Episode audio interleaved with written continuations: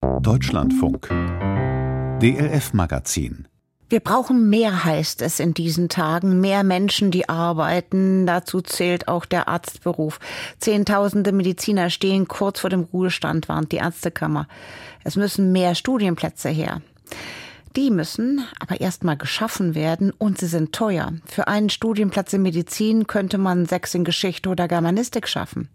Viele Unis scheuen die Kosten. In Bayern versucht man einen anderen Weg zu gehen. Dort wird die Ausbildung in Medizin außerhalb der Uniklinik gefördert.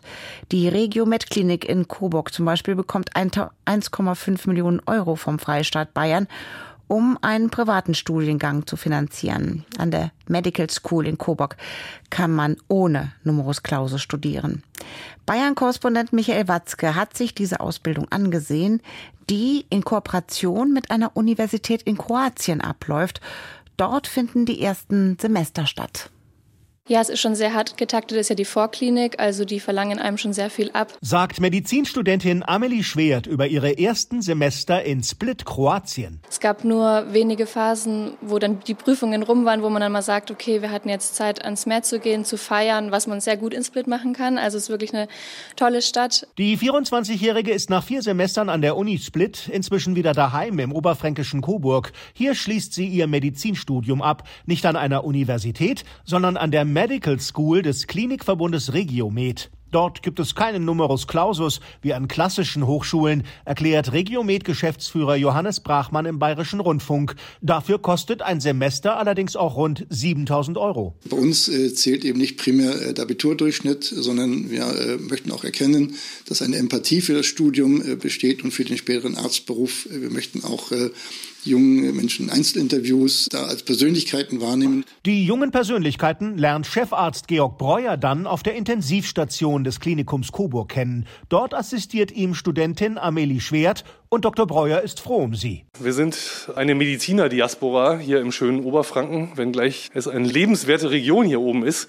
Nichtsdestotrotz haben wir einen eklatanten Ärztinnen- und Arztmangel hier. Deswegen ist dieses Konzept der eigenen Rekrutierung von jungen Medizinerinnen und Medizinern eine Notlösung gewesen. Womit Chefarzt Breuer nicht sagen will, dass Amelie Schwert ein Notnagel ist. Was den Nachwuchs betrifft, vermeidet er aber ganz bewusst, den klassischen Hochschulen mit ihrem herkömmlichen Medizinstudium auf den Schlips zu treten. Wir wollen selbstverständlich hier nicht den Kontakt zu den guten deutschen Universitäten verlieren.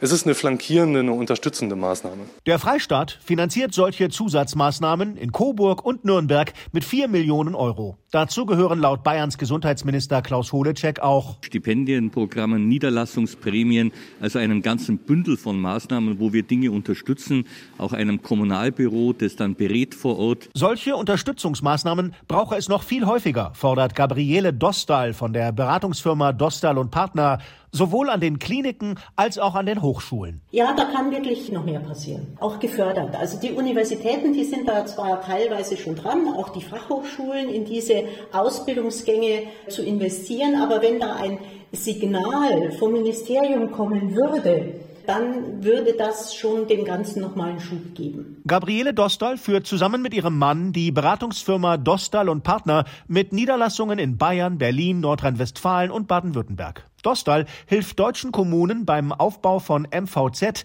medizinischen Versorgungszentren, die den eklatanten Ärztemangel beheben sollen. Laut Dostal wirkt sich die Medizinerknappheit vor allem in Gemeinden aus, die mit dem Strukturwandel kämpfen und Einwohner und damit Kaufkraft verlieren. Aus ihrer Sicht gibt es zwei Arten von Ärztemangel. Einmal der Hausärztemangel, wo es wirklich um die Kopfzahlen geht, die vor Ort nicht mehr vorhanden sind.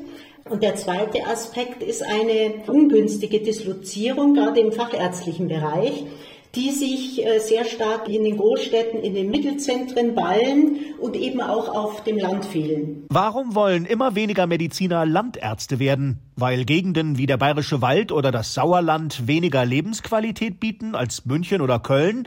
Das ist es nicht, sagt Gabriele Dostal. Der Hauptgrund sei schlicht und einfach Ärzte folgen dem Geld. Es ist gar nicht abfällig gemeint oder böse gemeint, sondern auch eine Arztpraxis ist ein betriebswirtschaftliches Unternehmen, das schwarze Zahlen schreiben muss.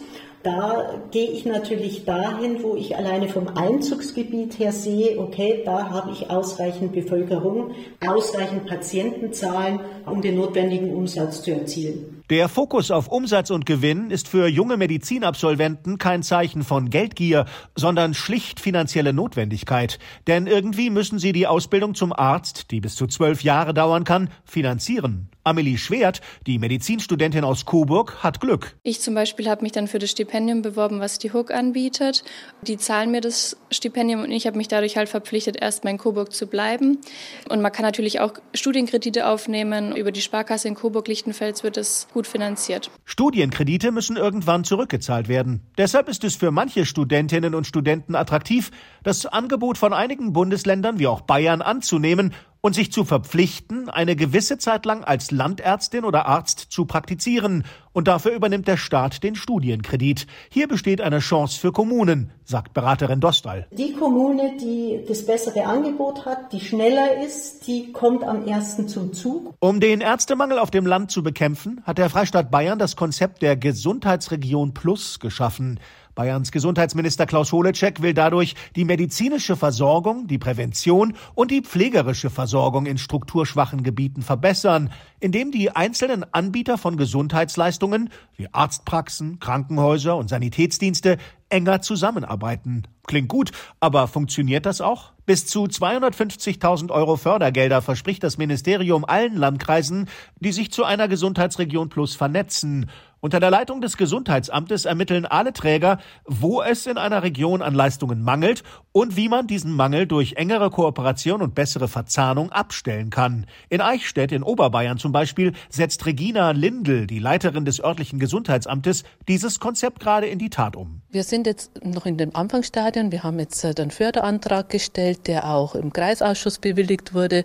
Und jetzt sind wir so in der Planungsphase. Gabriele Dostal lobt den Freistaat Bayern für diese Initiative einerseits. Zumindest habe er durch diese Gesundheitsregionen Plus das Bewusstsein der Kommunen geschärft, dass Pflege, ärztliche Versorgung wirklich ein Thema ist, das auch die Kommunen angeht. Auf der anderen Seite lenken diese Gesundheitsregionen Plus teilweise auch davon ab, dass sich die Kommune selber engagieren muss. Denn mit 50.000 Euro Fördergeld pro Jahr und besserer Vernetzung ist es allein vermutlich nicht getan. Gerade vom Strukturwandel betroffene Gemeinden müssen aktiv Ärztinnen und Ärzte anlocken. Sie müssen begreifen, wie Ärzte ticken. Ärzte leben sehr gut in einem stehenden System. Also immer wenn sich die ändern, kostet es Nerven, es kostet Geld, es kostet Energie und da ist die intrinsische Motivation aus der Ärzteschaft heraus was zu tun relativ gering. Wir schätzen, es gibt so 10 Prozent bundesweit Unternehmerärzte, die sagen aus eigenem Antrieb, okay, der Strukturwandel ist für mich eine Chance. Ich nutze die zum Aufbau einer größeren Praxiseinheit. Ansonsten brauche ich praktisch die Förderung von außen.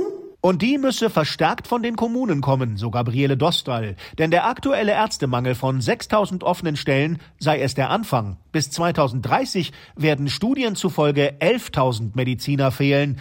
Besonders drastisch ist die Situation der Hausärzte. In den kommenden zwölf Jahren könnte die Hälfte von ihnen aus Altersgründen ausscheiden, ohne dass ihre Nachfolge gesichert ist.